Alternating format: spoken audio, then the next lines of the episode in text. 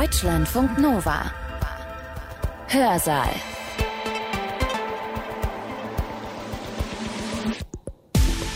Herzlich willkommen, ich bin Sibylle Salewski. Reisen, das ist jetzt wieder möglich. Das war in den ersten beiden Jahren der Pandemie ziemlich schwierig. Jetzt geht es wieder. Jetzt kann man zum Beispiel Urlaub in einem anderen Land machen. Allerdings, und das war auch vorher schon so, braucht man dazu den richtigen Pass. Die Zugehörigkeit zu bestimmten Staaten entscheidet über die Qualität des Passes, das heißt den Zugang zu einem anderen Staat, den Aufenthalt und die Rechte dort. Die scharfe Grenzziehung durch Staatsbürgerschaft ist historisch gesehen kein überzeitliches und globales, sondern ein Phänomen, das mit der Wende zum 20. Jahrhundert von Europa herkommend die Welt ergriff. Diese herausragende Bedeutung der Staatsbürgerschaft, behaupte ich, unterscheidet das 20. Jahrhundert signifikant von vorangehenden historischen Phasen mit anderen Kategorien politischer Zugehörigkeit. Welchen Pass wir besitzen, welche Staatsangehörigkeit wir haben, das bestimmt heute unser Leben in vielerlei Hinsicht und zwar in mehr Hinsichten als nur Reisen. Die Staatsangehörigkeit entscheidet darüber, wo wir Aufenthaltsrecht haben, wo wir Arbeitsmöglichkeiten haben. Und damit entscheidet der Pass letztlich auch darüber, was für Lebenschancen wir haben. Dass das nicht immer so war und Staatsangehörigkeit noch im 19. Jahrhundert überhaupt keine so wichtige Rolle gespielt hat, das erzählt heute Dieter Gosewinkel bei uns im Hörsaal. Dieter Gosewinkel ist Professor für neuere Geschichte an der Freien Universität Berlin. Er ist Historiker und er ist auch Rechtswissenschaftler und hat gerade in den letzten Jahren viel zum Thema Staatsangehörigkeit geforscht. In seinem Vortrag erklärt er, wie Staatsangehörigkeit im 20. Jahrhundert die Wichtigkeit erlangt hat, die sie heute für uns hat und wie die Mechanismen von Zugehörigkeit politischer und Ausschluss heute unser Leben bestimmen. Sein Vortrag hat den Titel Staatsbürgerschaft zu einer globalen Institution des Rechts. Er hat diesen Vortrag am 12. Mai 2022 gehalten, und zwar in Potsdam am Leibniz Zentrum für zeithistorische Forschung. Ich ähm, habe mich ganz überwiegend äh, mit Fragen der äh, Staatsbürgerschaft im europäischen Kontext befasst. Und deswegen ist das Thema Staatsbürgerschaft und Globalisierung auch für mich ein nicht ganz neues, aber doch eine, wie soll ich sagen, ein neuer Anspruch. Und ähm, ich möchte Ihnen in dem, was ich Ihnen vortrage, viel über Europa berichten, aber nicht nur über Europa, sondern dann auch einige ausgewählte Beispiele und auch Bezüge zu Ländern und Staaten im außereuropäischen Raum, um der Fragestellung, was bedeutet Staatsbürgerschaft als Recht im Zusammenhang der Globalisierung ein Stück weit nahe zu kommen. Wer heute reist, stößt auf Grenzen. Diese sind zum Beispiel in Kriegsgebieten und hermetisch abgeschlossenen Staaten nicht überwindbar, beispielsweise Nordkorea. Bisweilen stellen sie eine hohe Hürde dar, wie in China. Und nur in besonderen Fällen kaum oder nicht spürbar, wie insbesondere für EU-Bürger innerhalb der Europäischen Union. Von letzterem Fall abgesehen ist der Übergang von einem Land in ein anderes mit Kontrollen und direkt oder indirekt mit der Frage verbunden, zu welchem Staat gehören Sie? Es ist die Frage nach der politischen Zugehörigkeit. Diese Zugehörigkeit wird rechtlich gefasst durch die Staatsbürgerschaft und durch den Pass dokumentiert. Die Zugehörigkeit zu bestimmten Staaten entscheidet über die Qualität des Passes, das heißt den Zugang zu einem anderen Staat, den Aufenthalt und die Rechte dort. Die Staatsbürgerschaft ist ein globales Phänomen. Es gibt, soweit ich sehe, keinen Staat der Welt, der nicht seine Staatsangehörigkeit definiert. Sie ist eine Institution des Rechts, die durch einen Staat beziehungsweise ein Imperium definiert wird und elementare Rechte und Pflichten mit sich bringt. Und wenn ich hier von Staatsbürgerschaft rede, dann meine ich sowohl die rechtliche Zugehörigkeit zu einem Staat, also die Staatsangehörigkeit im technischen Sinn, als auch die damit verbundenen Rechte und Pflichten. Die scharfe Grenzziehung durch Staatsbürgerschaft ist historisch gesehen kein überzeitliches und globales, sondern ein Phänomen, das mit der Wende zum 20. Jahrhundert von Europa herkommend die Welt ergriff. Diese Grenzziehung beruht auf dem Zusammenspiel von einerseits territorialer Markierung durch Grenzkontrollsysteme und andererseits personaler Grenzziehung im Wege verdichteter Rechtsregeln über die Staatsbürgerschaft. Der Erste Weltkrieg bedeutet hier eine zeitliche Wendemarke. Stefan Zweig, ein scharfer Beobachter seiner Zeit, fasste dies rückblickend 1942 in seinen Erinnerungen prägnant zusammen und ich zitiere.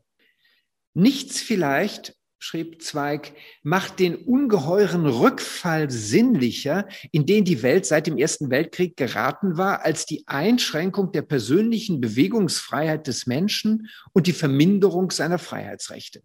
Jeder ging, wohin er wollte und blieb, solange er wollte. Ich ergötze mich immer wieder neu an dem Staunen junger Menschen, sobald ich ihnen erzähle, dass ich vor 1914 nach Indien und Amerika reiste, ohne einen Pass zu haben. Es gab keine Permits, keine Wiesen, keine Belästigungen. Dieselben Grenzen, die heute von Zollbeamten, Polizei, Gendarmerieposten dank des pathologischen Misstrauens aller gegen alle in einen Drahtverhau verwandelt sind. Zitat Ende. Im 19. Jahrhundert, der Hochphase der kolonialen Expansion Europas, standen zwei Entwicklungen nebeneinander. Während auf dem europäischen Kontinent die sich nationalisierenden Staaten schärfer voneinander abgrenzten, waren die von territorialen Verschiebungen, unsicheren Grenzverläufen und fragmentarischer Durchdringung ihres Herrschaftsgebiets geprägten Imperien administrativ weniger gefestigt und auf Veränderung angelegt. Das kontinentale russische Imperium wie das weltumspannende British Empire und Empire Français kannten territorial verschiedene, hierarchisch differenzierte und rechtlich zum Teil auch nicht systematisch normierte Zugehörigkeitsverhältnisse. Stellt man die Frage nach der Staatsbürgerschaft als einer globalen Institution, so sind, und dies ist meine erste These. So sind die Bedingungen für eine Globalisierung der Staatsbürgerschaft erst seit dem 20. Jahrhundert gegeben. Zu diesen Bedingungen zählen vor allem drei. Erstens die Durchsetzung der Staatsbürgerschaft als primärer Kategorie politischer Zugehörigkeit gegenüber konkurrierenden Formen. Zweitens die Verrechtlichung der politischen Zugehörigkeit. Und drittens die fortschreitende territoriale Markierung und Kartierung der Welt. Die erste Bedingung, Staatsbürgerschaft als wird zur primären Kategorie politischer Zugehörigkeit, ist die grundlegende Voraussetzung für die anderen. Deshalb werde ich diese in den Mittelpunkt stellen und dabei von zwei weiteren Thesen ausgehen. Zum einen, dass Signum politischer Zugehörigkeit, jedenfalls in der europäischen Geschichte des 20. Jahrhunderts, ist die Staatsbürgerschaft. Das heißt, die rechtliche Kategorie der Staatsbürgerschaft ist diejenige, die in der Fülle der Abstufungen politischer Zugehörigkeit historisch maßgeblich für die Begründung und Verteilung der Lebenschancen von Individuen wird. Und eine weitere These, diese herausragende Bedeutung der Staatsbürgerschaft, behaupte ich, unterscheidet das 20. Jahrhundert signifikant von vorangehenden historischen Phasen mit anderen Kategorien politischer Zugehörigkeit. Ich gehe dabei von zwei essentiellen Grundkriterien der Staatsbürgerschaft aus. Zum einen ihre Funktion, die Funktion der Staatsbürgerschaft, den Ausschluss Nichtzugehöriger und damit implizit auch die Zugehörigkeit zu definieren. Eben diese binäre Struktur und die darauf beruhende elementare Verteilungswirkung erklären die besonders heftigen und vielfach gewaltsamen Kämpfe, die um die Ausformung der Staatsbürgerschaft ausgetragen werden. Und ein zweites Kriterium ganz knapp für Staatsbürgerschaft ist die spezifische Formgebung und Konstituierung der Staatsbürgerschaft durch Recht. Meine Überlegungen gehen von der Geschichte Europas aus. Das hat zum einen, ich sagte es, damit zu tun, dass meine empirischen Forschungen sich auf Europa beziehen. Es liegt aber zum anderen in der Sache begründet. Die Staatsbürgerschaft hat sich mit dem modernen Staat entwickelt, der in Europa entstanden ist. Vom europäischen in Verbindung mit dem amerikanischen Raum aus hat die Staatsbürgerschaft als rechtliche Institution weltweite Verbreitung gefunden. Deshalb beziehen sich meine Darlegungen zunächst auf Europa. Dabei gerät parallel und schließlich zusammenfassend der Prozess der Globalisierung in den Blick. Ja, zur Globalisierung. Zur Globalisierung stellen sich aus meiner Sicht folgende Fragen. Vor allen Dingen drei sind mir aufgefallen. Welche Faktoren haben von Europa ausgehend denn überhaupt zur globalen Verbreitung von Staatsbürgerschaft geführt? Dann, welche Formen nimmt die Globalisierung der Rechtsinstitution Staatsbürgerschaft an? Entsprechend äh, den Fragestellungen, die Andreas Thier skizziert hat, Inwieweit kann man mit der älteren Forschung von Legal Transplants sprechen oder eher von Übersetzungen und Anpassungen von Recht und Rechtswissen? Und schließlich, wie verhält sich die Globalisierung der Staatsbürgerschaft als rechtliche Institution zu Prozessen der Transnationalisierung, die auf den Abbau von Nationalstaatlichkeit und damit von Staatsbürgerschaft zu verweisen scheinen? Im Folgenden will ich in drei Abschnitten zeigen, wie und warum sich die Staatsbürgerschaft in Konkurrenz mit anderen Formen der Zugehörigkeit zur bestimmenden Form politischer Zugehörigkeit im 20. Jahrhundert entwickelt. Das ist der erste Abschnitt. Dann geht es mir im zweiten darum, die zunehmende Politisierung der Rechtsinstitution Staatsbürgerschaft als eine essentielle Voraussetzung ihrer Globalisierung zu zeigen. Und abschließend frage ich, wie stichhaltig denn angesichts der Globalisierung der Staatsbürgerschaft die These von der Erosion dieses Konzepts politischer Zugehörigkeit ist. Zunächst also Staatsbürgerschaft, Herausbildung zur dominanten Kategorie politischer Zugehörigkeit im 20. Jahrhundert.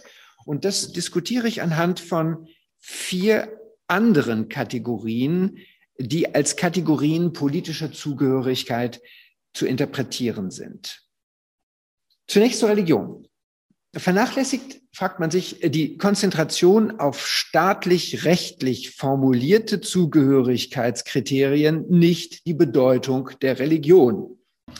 Neuere Studien zur Geschichte der Religion und religiöser Beziehungen widersprechen der These von einer aus dem 19. Jahrhundert herausführenden Linie der fortschreitenden Säkularisierung Europas im 20. Jahrhundert. Zudem hat das Bekenntnis zu einer religiösen Gruppe über das 20. Jahrhundert hindurch kulturelle Zugehörigkeiten bis tief in die Alltagspraktiken geprägt. Fragt man jedoch nach der Bestimmung politischer Zugehörigkeit, zeichnet sich eine andere Entwicklung ab. Gewiss haben religiöse Bekenntnisse in Europa während des 20. Jahrhunderts vielfach die Zugehörigkeit zu politischen Parteien und deren programmatische Ausrichtung bestimmt. Zugleich aber ist erkennbar, dass dieser Zusammenhang seit der Zwischenkriegszeit und mehr noch nach dem Zweiten Weltkrieg immer lockerer geworden ist. Blickt man auf Europa, so hat insgesamt die religiöse Ausrichtung am Ende des 20. Jahrhunderts im Unterschied zu dessen Beginn keine Parteien bildende und trennende Kraft mehr. Dieser Befund gilt in gleichem Maße für die Bestimmung politischer Zugehörigkeit im staatlich-institutionellen Bereich. Die Liberalisierung und Konstitutionalisierung politischer Herrschaft hat, in Europa jedenfalls, den noch im 19. Jahrhundert vielfach bestehenden institutionellen Zusammenhang zwischen Staat und Kirche durchweg zumindest gelockert, teilweise bis zur Entgegensetzung aufgelöst. In der Konsequenz dieser Entwicklung wurde der Konnex politischer Zugehörigkeit zwischen dem religiösen Bekenntnis und der Staatsbürgerschaft zunehmend delegitimiert und weitgehend gekappt. Dies hinderte zwar keineswegs entgegenstehende administrative Praktiken der Einbürgerung nach religiösen Kriterien und die Bevorzugung bestimmter Religionsgruppen bei der Besetzung staatlicher Ämter. So etwas soll es auch heute noch geben. Zumal in den Diktaturen Europas während des 20. Jahrhunderts konnte ein negatives oder positives Bekenntnis zur Religion den Grund entweder zur Privilegierung oder zur Exklusion von Menschen als Staatsbürgern liefern, wie das Beispiel der antisemitischen Rassegesetze des Nationalsozialismus zeigt. Insgesamt lässt sich aber für Europa festhalten, noch in der zweiten Hälfte des 19. Jahrhunderts hatte der Konflikt um konkurrierende politische Loyalitäten, zum Beispiel der Zugehörigkeit zu einer universalen katholischen Kirche einerseits, zu einem Nationalstaat andererseits, schwere politische Kämpfe um den Primat der Zugehörigkeit auszulösen vermocht. Spätestens mit der politischen Wende 1989 am Ende des 20. Jahrhunderts war der Konflikt entschärft. Die demokratischen Verfassungen Europas garantieren Glaubensfreiheit als ziviles Staatsbürgerrecht. Dabei geht im Konflikt der Loyalitäten die Pflicht des Staatsbürgers zur Einhaltung der Verfassung, dem Glaubensgebot, vor. Dies galt allerdings nicht für Staaten, in denen entweder aufgrund der Verschmelzung von Religion und Nationsverständnis oder wegen der fehlenden Trennung von Religion und Staat die religiöse zur Voraussetzung der staatlichen Zugehörigkeit gemacht wurde und wird. Dies betrifft etwa die Gründung des aus dem britischen Mandat herausbrechenden Staates Israel 1948. Der Staat Israel, der nach seinem Selbstverständnis als jüdischer Staat nur Juden einen rechtlichen Anspruch auf Aufnahme gibt. Er nimmt auch andere auf, aber der Anspruch auf Aufnahme gilt nur für Juden. Einige arabische und muslimisch geprägte Staaten, wie zum Beispiel Kuwait und der Jemen, bürgern nur Muslime ein. Ein Muster zeichnet sich hier ab. Die im Zuge der Dekolonisation des 20. Jahrhunderts aus den Imperien heraus entstehenden neuen Staaten übernehmen einerseits durchweg normative Strukturen und Rechtsprinzipien aus den Staatsangehörigkeitsgesetzen der ehemaligen Kolonialmächte. Dazu gehören zum Beispiel die im europäischen Recht ausgebildeten Prinzipien der Abstammung und der Territorialität sowie der Einbürgerung und Entlassung aus der Staatsangehörigkeit. Andererseits füllen diese neuen dekolonisierten Staaten diese übernommenen Strukturen mit je eigenen nationalen, kulturellen, auch geschlechtsspezifischen Zielsetzungen, die sich von der gleichzeitigen europäischen Entwicklung scharf unterscheiden können. Soweit zur Religion, nun zu politischen Parteien zweitens. Die Bedeutung der Religion für die Bindung der Parteizugehörigkeit nahm seit dem 19. Jahrhundert zwar ab, doch stieg umgekehrt die Partei zu einem zentralen Kristallisationspunkt politischer Zugehörigkeit auf. Parteien formten politische Programme, aggregierten Interessen in sich verfestigenden Organisationen, die vielfach gegeneinander abgeschlossene politisch weltanschauliche Milieus herausbildeten. Sie prägten und realisierten Ideen politischer Zugehörigkeiten mit lang anhaltender Wirkung. Aber wie verhielt sich die Staatsangehörigkeit im Verhältnis zur Parteizugehörigkeit? Hier zeichnet sich ein Wandel ab.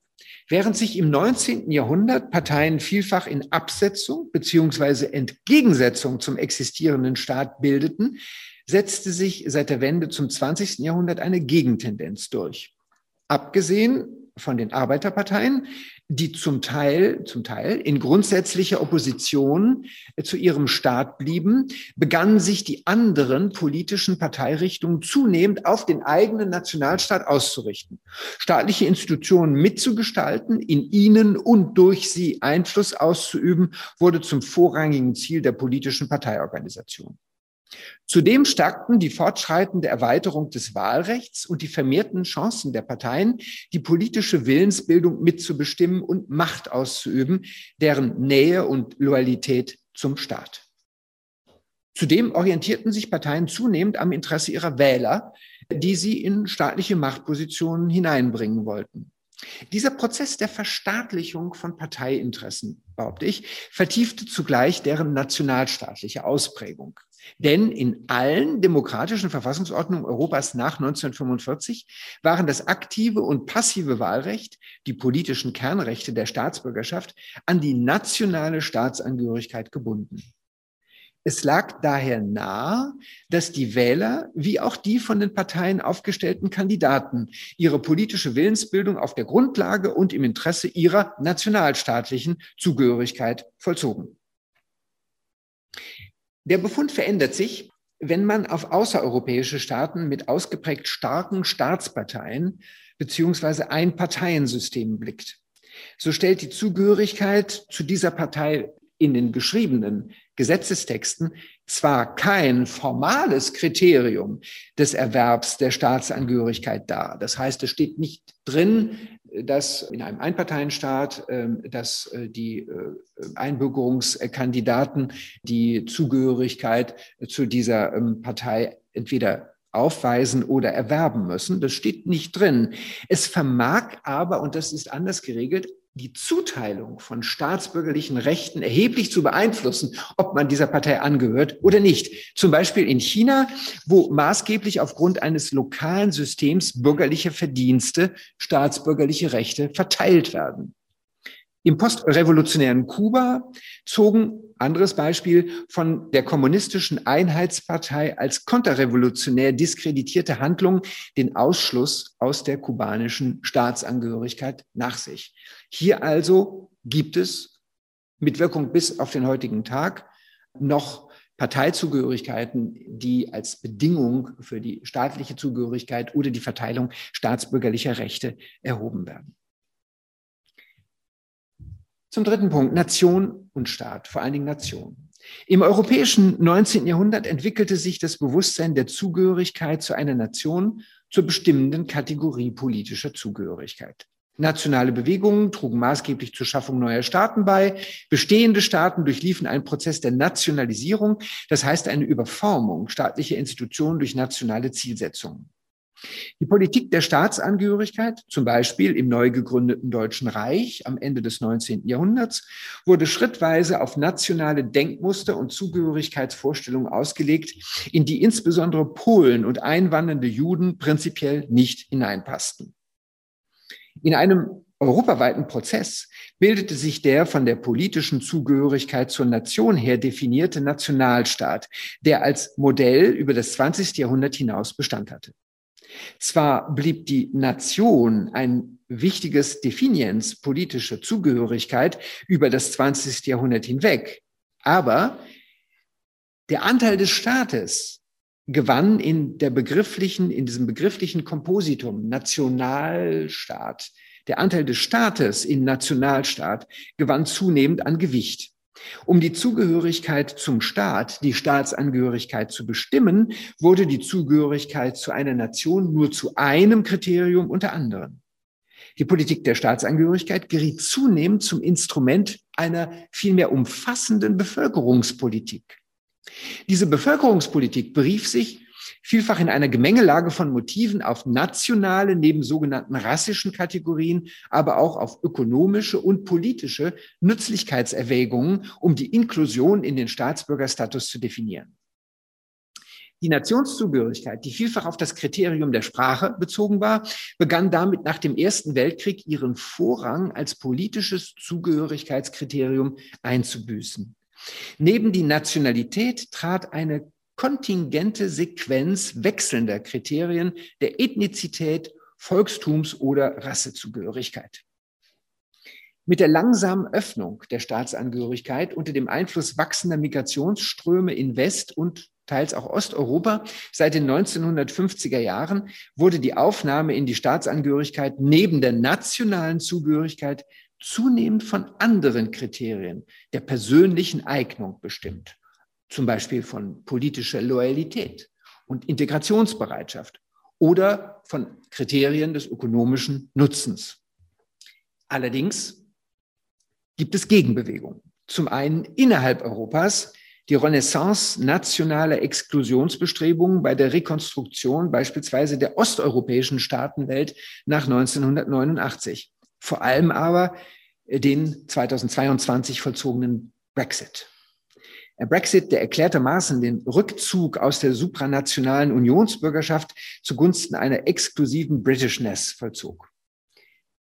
Daneben steht außerhalb Europas die in der Phase der Dekolonisation nach 1945 einsetzende massive Welle neuer Staatsgründungen, die die Zahl der Staaten in der Welt zwischen 1945 und 1990, also in einem halben Jahrhundert, von 51 auf 159 ansteigen ließ.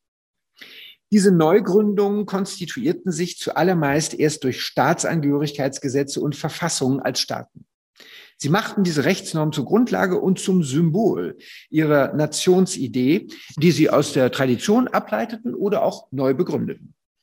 Im Unterschied zum vor allem westlichen Europa, wo trans- und supranationale Rechtsinstitutionen die nationalstaatlichen Differenzen abzuschwächen begannen, traten die dekolonisierten neuen Staaten in eine Epoche der Nationalisierung ein. Wie ein Blick auf die Staatsangehörigkeitsregime des afrikanischen Kontinents erhält, waren die neuen Staatsangehörigkeitsgesetze unter anderem ein probates Mittel, um eine systematische Politik der Exklusion zu betreiben. Diese betraf in der ersten Phase der staatlichen Neukonstituierung insbesondere, man denkt sich's, die alten politischen und ökonomischen Eliten, wie der Fall des dekolonisierten Algerien in besonders scharfer Form zeigt.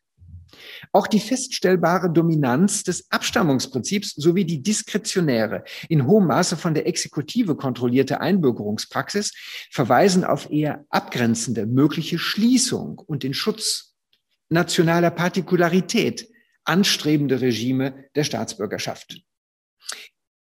In vielem ähnelt diese postkoloniale Phase staatlicher Konstituierung in Afrika der Staatsangehörigkeitspolitik europäischer Nationalstaaten des 19. und beginnenden 20. Jahrhunderts. Nunmehr zum vierten und letzten Kriterium politischer Zugehörigkeit, die Klasse. Diejenige Vorstellung politischer Zugehörigkeit, die im Verlauf des 20. Jahrhunderts neben der Nation am stärksten mit der Staatsbürgerschaft konkurrierte, war die Zugehörigkeit zu einer sozialen Klasse. Es ist bezeichnend für die erste Hälfte des 20. Jahrhunderts, dass der Begriff der Klasse über seine ursprünglich wissenschaftlich analytische Bedeutung hinaus zu einem politischen, parteienbildenden und Ideologien prägenden Kampfbegriff aufstieg. Mehr noch, er gewann politisch institutionelle, staatsbildende Kraft mit der Gründung der Sowjetunion. Neben der staatsbildenden Legitimation kam umgekehrt eine den Staat transzendierende politische Bewegung hinzu. Diese setzte auf die Herausbildung eines internationalen Klassenbewusstseins. Die sozialistische Internationale definierte die politisch maßgebliche Zugehörigkeit als Zugehörigkeit zu einer Arbeiterklasse, die ihre Stärke gerade aus der Überschreitung der Grenzen des Nationalstaats und enger partikularstaatlicher Interessen bezog. Diese Position stand vielfach in starker Spannung zur Mitgliedschaft in einem nationalstaatlichen System, das es gerade durch eine Revolution zu überwinden galt. Die Klasse hat jedoch für die Bestimmung politischer Zugehörigkeit auf das ganze 20. Jahrhundert hingesehen, insbesondere in der zweiten Hälfte, an Bedeutung und politischer Mobilisierungskraft verloren. Ich denke, zwei Gründe sind dafür maßgeblich. Zum einen richteten sich die sozialen Klassenkämpfe in den Staaten Europas, die nicht kommunistisch regiert wurden, nicht grundsätzlich gegen den Staat, denn dieser wurde in diesen Staaten nicht einfach als Agent einer bürgerlichen Klassenherrschaft gesehen. Also sie richteten sich nicht gegen den Staat, sondern die Forderungen richteten sich an den Staat mit der Forderung nach Durchsetzung und Garantie von mehr Gleichheit und sozialer Sicherheit. Nicht die Revolution über die Umwälzung des Staates, sondern dessen Umformung zu einem Garanten gleich und möglichst weit gefasster ziviler, politischer und sozialer Rechte war das Ziel. Immer außerhalb der kommunistischen Staatenwelt. Die epochale Theorie, und vielleicht auch dort, die epochale Theorie der Staatsbürgerschaft des englischen Soziologen T.H. Marshall bezieht ihre analytische Kraft auch daraus, dass sie die relative Befriedung und Stabilisierung moderner, klassengespaltener Gesellschaften als Abfolge erfolgreicher Kämpfe um die Durchsetzung von Staatsbürgerrechten interpretiert. Die Erfolge des Staates, insbesondere des Wohlfahrtsstaates, bei der Gewährleistung staatsbürgerlicher Rechte verschafften diesem Legitimität. Die politische Loyalitätsbeziehung konnte sich auf diesem Weg von der Klasse auf den Staat verlagern.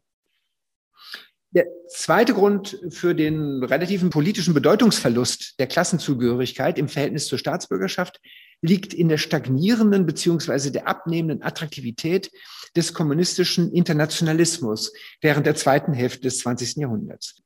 Ungeachtet der propagandistischen Bekenntnisse zu einem kommunistischen Internationalismus blieb vor allem in Osteuropa, die Vorstellung bestehen, einem politisch und kulturell besonderen Staat anzugehören, der zugleich Bezüge zu einer historischen nationalen Nationsvorstellung bewahrte. Das Bewusstsein der Zugehörigkeit zu einem Nationalstaat trug denn auch maßgeblich zum Streben nach politischer Unabhängigkeit und damit auch zur Abkehr von der Doktrin des kommunistischen Internationalismus unter sowjetischer Oberhoheit im Vorfeld von 1989 bei beispielsweise in Polen. Soweit also vier Kategorien politischer Zugehörigkeit, die nach meiner These zunehmend abgelöst werden von der Dominanz der Staatsbürgerschaft als sozusagen herrschender Form politischer Zugehörigkeit.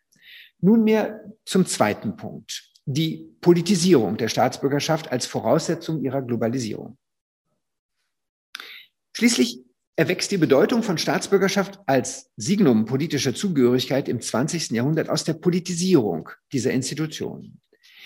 Dieser Vorgang der Politisierung spiegelt die im Unterschied zum 18. und 19. Jahrhundert gesteigerte Schärfe der Kämpfe um Zugehörigkeit, die in den europäischen Gesellschaften des 20. Jahrhunderts ausgetragen wurden. Diese Politisierung der Staatsbürgerschaft fand auf zwei Ebenen statt, die miteinander verbunden waren. In Kämpfen um Zugehörigkeit, die zum einen innerhalb von Staaten, zum anderen zwischen Staaten ausgetragen wurden. Zunächst zur inneren Politisierung der Staatsbürgerrechte. Sie erwuchs daraus, dass sie zunehmend in gesellschaftlichen, also Staatsbürgerrechte zunehmend in gesellschaftlichen Kämpfen errungen und nicht lediglich gewährt wurden. Die im 19. Jahrhundert einsetzende Politisierung der Staatsbürgerschaft erreichte mit der Demokratisierung staatlicher Herrschaft nach dem Ersten Weltkrieg einen neuen Höhepunkt. Nicht mehr nur das Arkanum staatliche Apparate, sondern zunehmend die politische Öffentlichkeit war der Austragungsort der Kämpfe um Zugehörigkeit, in denen um die Kriterien und die Reichweite von Inklusion und Exklusion vehement gestritten wurde.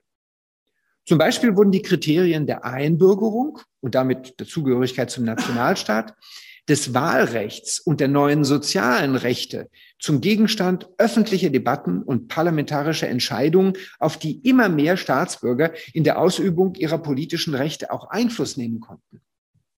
Staatsbürgerrechte wurden damit nicht mehr nur von oben gesetzt bzw. gewährt, sondern auch in Kämpfen von unten erstritten. Diese in den europäischen Metropolen erkämpfte Politisierung und Demokratisierung der Staatsbürgerschaftspolitik verstärkte die Dekolonisationsbewegung und übertrug sich auf die postkolonialen Staatsgründungen.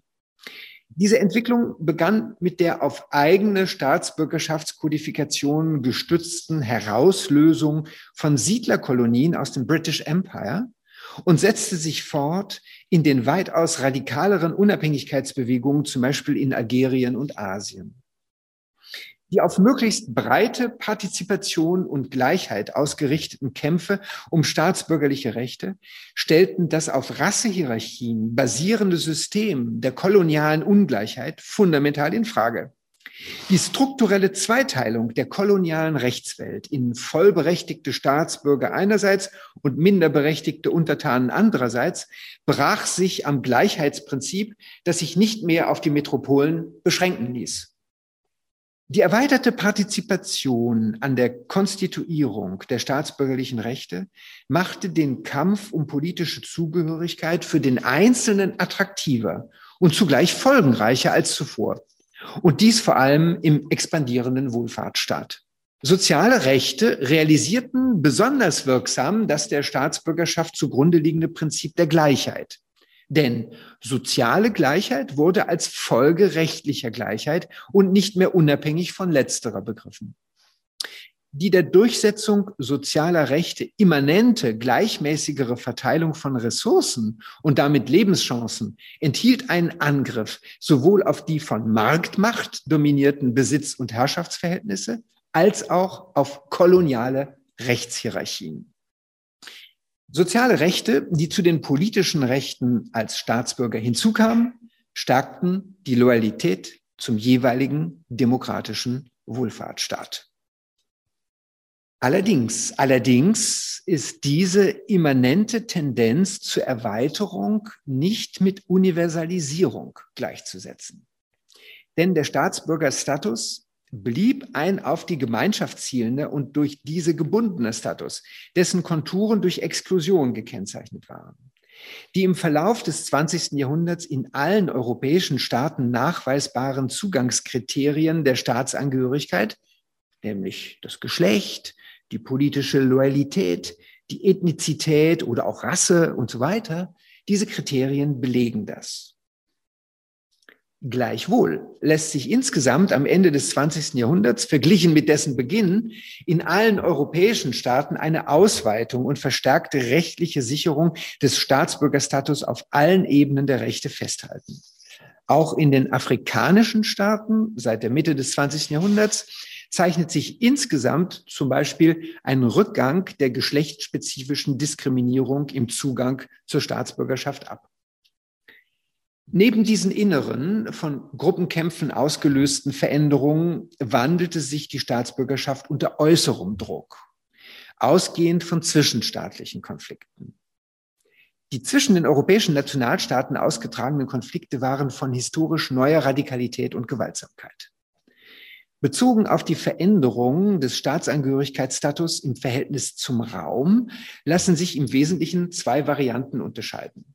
Zum einen die Veränderung der Staatsangehörigkeit einer territorial ansässigen Bevölkerung aufgrund einer gewaltsamen militärischen Besatzung und der damit verbundenen Veränderung der politischen Zugehörigkeit des Territoriums. Wir haben ja Anschauungsbeispiele in der umkämpften östlichen Ukraine und auch im weiteren Osteuropa vor Augen. Zum anderen, ein anderer Faktor, im Verhältnis von Staatsbürgerschaft und Raum sind die Veränderungen der Staatsangehörigkeit und Staatsbürgerschaft aufgrund der massenhaften Vertreibung der gebietsansässigen Bevölkerung aus dem Territorium. Dies zeigt das Beispiel der mit millionenfacher Vertreibung einhergehenden Spaltung des indischen Subkontinents im Moment der Dekolonisation 1947.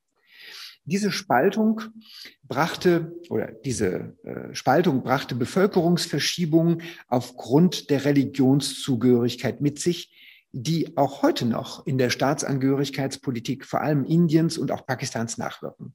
Die zunehmend abweisende Haltung Indiens gegenüber der Einwanderung und Einbürgerung von Muslimen ist dafür ein Beispiel. Sie zeigt sich an der gegenwärtigen Politik der Einbürgerung von der muslimische Minderheiten, wie zum Beispiel Rohingya, im Unterschied zu nicht-muslimischen Gruppen ausgeschlossen werden. Ein anderes, ungleich radikaleres Beispiel für die zwangsweise und massenhafte Veränderung des Staatsbürgerschaftsstatus aufgrund territorialer Umbrüche repräsentieren die Maßnahmen der nationalsozialistischen Besatzungsmacht im besetzten Europa. Zu den ersten Maßnahmen gehörte die Durchsetzung neuer Selektionsregelungen der Zugehörigkeit. In den unmittelbar besetzten Gebieten wurden nach rassischen Selektionskriterien strikt hierarchisch gegliederte Rechtsstufen der Zugehörigkeit eingeführt. Auf der niedrigsten Stufe standen als Juden beziehungsweise als Angehörige minderwertiger Rassen eingruppierte Menschen. Ihr auf ein Minimum reduzierter Zugehörigkeitsstatus, der weit von einer vollen Staatsangehörigkeit entfernt war, garantierte vielfach nicht einmal das Überleben an der Spitze der Hierarchie standen nach sogenannten rassischen und ethnischen Kriterien als wertvoll eingestufte Bevölkerungsgruppen der besetzten Gebiete, die zum Teil nach aufwendigen Prüfungsverfahren mit der Erteilung der deutschen Staatsangehörigkeit, der Zugehörigkeit zur deutschen Volkstums- und Rassegemeinschaft prämiert wurden. Die strukturelle Parallele dieser Regelung des nationalsozialistisch besetzten Europa, die strukturelle Parallele dieser Regelung zur Hierarchie der Staatsbürgerrechte im kolonialen Rasserecht fällt ins Auge. Staatenlosigkeit, das heißt das Fehlen der politischen Zugehörigkeit zu einem Staat, bedeutete existenzielle Schutzlosigkeit. Millionen von Staatenlosen der Zwischenkriegszeit, der Displaced Persons, die aus den Gebieten und Lagern der europäischen Diktaturen kamen, konnten keine eindeutige staatliche Zugehörigkeit nachweisen. Sie wurden de facto vogelfrei, wie Hannah Arendt es formulierte. Dies war die Epoche, in der die Ausbürgerung, das heißt der Ausschluss aus der Gemeinschaft der Staatsbürger als Mittel politischer Kämpfe um Zugehörigkeit erfunden und massenhaft exekutiert wurde. Den unterschiedlich motivierten Ausbürgerungen war ihre beabsichtigte Wirkung gemeinsam. den Kreis der staatlich Schutzberechtigten enger zu ziehen, den Zugang zu staatsbürgerlichen Rechten neu zu definieren und über die verschärfte Exklusion Nichtzugehöriger den Wert der eigenen Staatsbürgerschaft politisch und symbolisch zu stärken. Hierin lag die schärfste, am stärksten exkludierende Wirkung einer Politisierung der Staatsbürgerschaft. Die Elendserfahrung massenhafter Staaten und Schutzlosigkeit der Zwischenkriegs- und Kriegszeit, die fortan auch außereuropäische Staaten betraf, wirkte auch im Kalten Krieg massiv fort.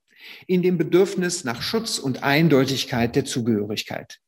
In völkerrechtlichen Abkommen der UNO wurde einerseits das individuelle Recht auf eine Staatsangehörigkeit festgeschrieben. Hierin liegt auch ein zentraler Ansatz zu einer Globalisierung der rechtlichen Regelung von Staatsbürgerschaft.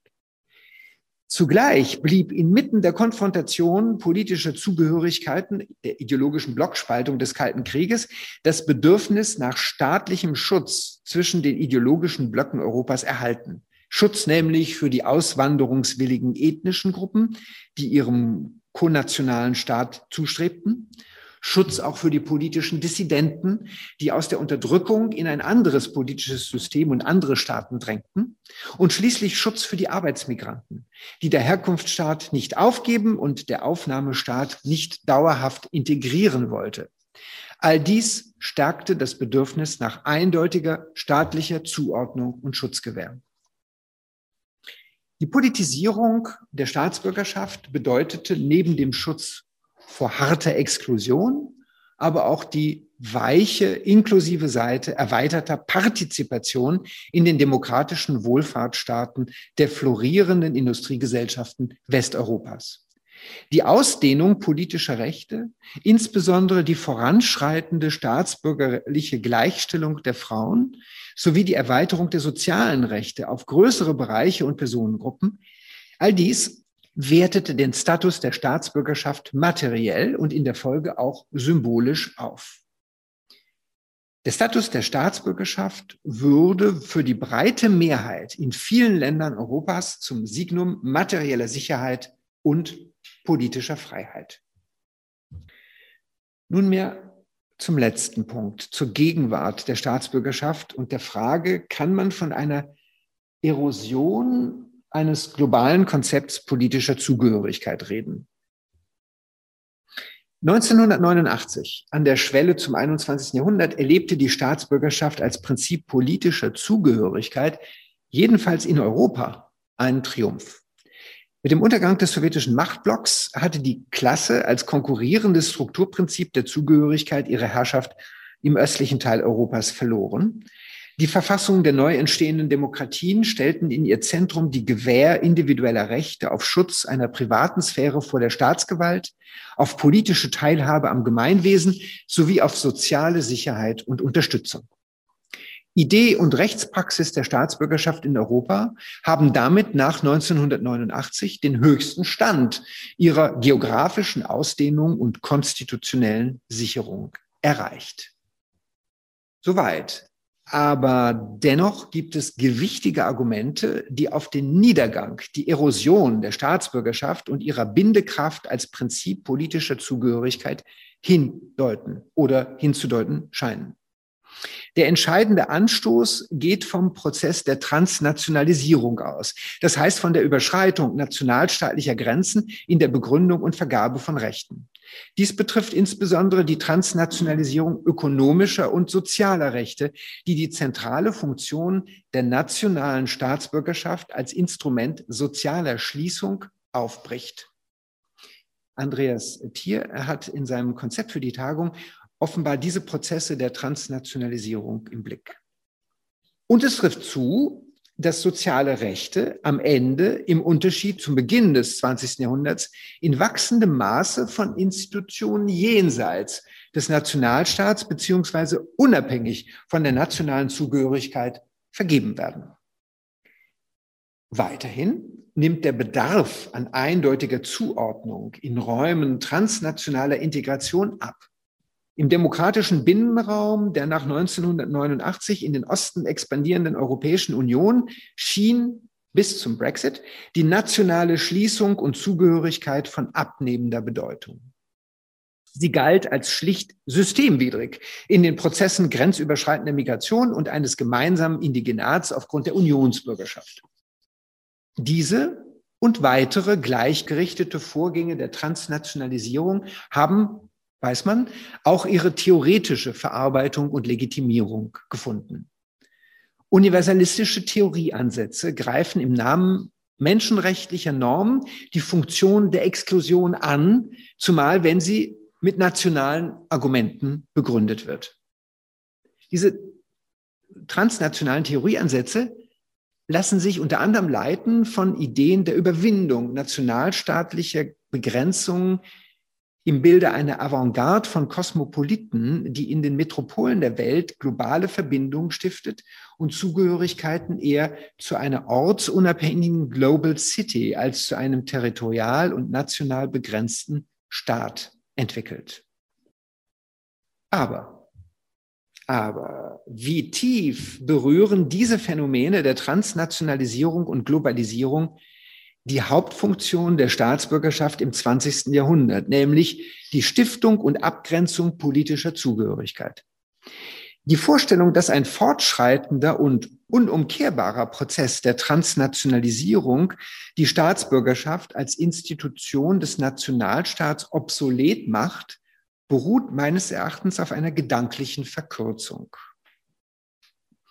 Diese Verkürzung besteht in der pauschalen Delegitimierung des Nationalstaats im Ganzen.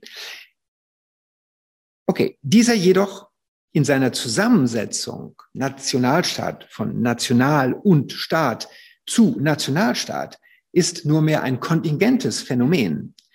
Mit dem Bedeutungsverlust des Nationalen in Prozessen der Transnationalisierung wird vielfach zugleich der Staat, der sich historisch nur phasenweise mit der Nation verbunden hat, mit verabschiedet. Daran ist zutreffend, dass die ethnisch-nationale Homogenität als exkludierendes Definiens des Nationalen in Europa nachhaltig delegitimiert und rechtlich geächtet ist. Doch war die ethnische Nationalisierung ohnehin nie ein essentiale, vielmehr eine kontingente Erscheinung europäischer Staatlichkeit in einer bestimmten Entwicklungsphase. Das heißt, mit dem Ende einer eng definierten Nationszugehörigkeit, Nationalität, ist nicht der Staat als Bezugspunkt politischer Zugehörigkeit erledigt. Vielmehr vermittelt und kodifiziert der Staat weiterhin individuelle Rechte, garantiert die elementaren Lebenschancen auf zivile Freiheiten und politische Partizipation. Die Vergabe dieser Rechte bleibt auch in Zukunft fundamental für die Begründung politischer Zugehörigkeit, solange es keine Weltbürgerschaft und keine Weltregierung gibt. Die Begründung von Zugehörigkeit setzt aber immer die Unterscheidung zur Nichtzugehörigkeit voraus. Das eine ist ohne das andere nicht zu haben. Die Staatsbürgerschaft, und damit kehre ich zu meinem Ausgangspunkt zurück, leistet diese Unterscheidung und sie leistet sie in den Staaten des gegenwärtigen Europa, vielfach auch in der außereuropäischen Welt, mit den Mitteln der Demokratie. Wenn man also nicht auf den Ausschluss, die Statuierung der Nichtzugehörigkeit verzichtet, und wie könnte man es, bleibt die Staatsbürgerschaft zur Bestimmung politischer Zugehörigkeit unerlässlich. Abschließend nun greife ich meine Ausgangsüberlegung zur Globalisierung auf. Die Staatsbürgerschaft wird zu einer globalen Institution durch die Herausbildung und weltweite Expansion des europäischen Nationalstaats. Ihre globale Ausbreitung erfährt sie ab der zweiten Hälfte des 20. Jahrhunderts. Entscheidender Faktor ist die Dekolonisation, die zu einer Vervielfachung räumlich und rechtlich definierter Staatlichkeit in der ganzen Welt führt. Dabei lässt sich eine Phasenverschiebung ausmachen. Während in der zweiten Hälfte des 20. Jahrhunderts zunächst im westlichen Teil Europas trans- und supranationale Rechtsbeziehungen die nationalstaatliche Staatsbürgerschaft zu überlagern beginnen, kommt das nationalstaatliche Modell in weiten Teilen der außereuropäischen Welt erst zur Entfaltung. Zweiter Punkt. Dabei findet nicht einfach eine Übertragung des europäischen Modells der Staatsbürgerschaft im Wege eines Legal Transplant äh, statt. Übernommen werden, sagte ich, zwar rechtliche Formen, Strukturen und Begriffe der europäischen Staatsbürgerschaftsqualifikationen, doch werden diese mit neuen politischen Intentionen, Gemeinschaftsentwürfen und Exklusionskonzepten gefüllt. Exklusionskonzepten und Gemeinschaftsvorstellungen, die einer anderen postkolonialen, nationalen und kulturellen Lage entsprechen. Daher handelt es sich hier insgesamt eher um Übersetzung und nicht um Übertragung eines Modells. Drittens und letztens spricht man in diesem Sinn von einer Globalisierung der Rechtsinstitution Staatsbürgerschaft, so ist dieser Vorgang nicht gleichbedeutend mit Transnationalisierung oder gar Universalisierung. Im Gegenteil, die weltweite Verbreitung der Staatsbürgerschaft bedeutet die Globalisierung eines Systems der räumlichen und vor allen Dingen personalen Demarkation sowie der rechtlichen Abgrenzung politischer Einheiten gegeneinander. In diesem Sinne kann Globalisierung in der Vervielfachung von Abgrenzungen bestehen. Vielen Dank. Das war der Historiker Dieter Gosewinkel über Staatsbürgerschaft und Globalisierung im 20. und 21. Jahrhundert. Dieter Gosewinkel hat diesen Vortrag am 12. Mai 2022 gehalten in Potsdam am Leibniz Zentrum für zeithistorische Forschung. Und zwar im Rahmen des Workshops Globalisierungen von Recht und Rechtswissen. Deutschlandfunk Nova. Hörsaal. Jeden Sonntag neu. Auf deutschlandfunknova.de und überall, wo es Podcasts gibt. Deine Podcasts.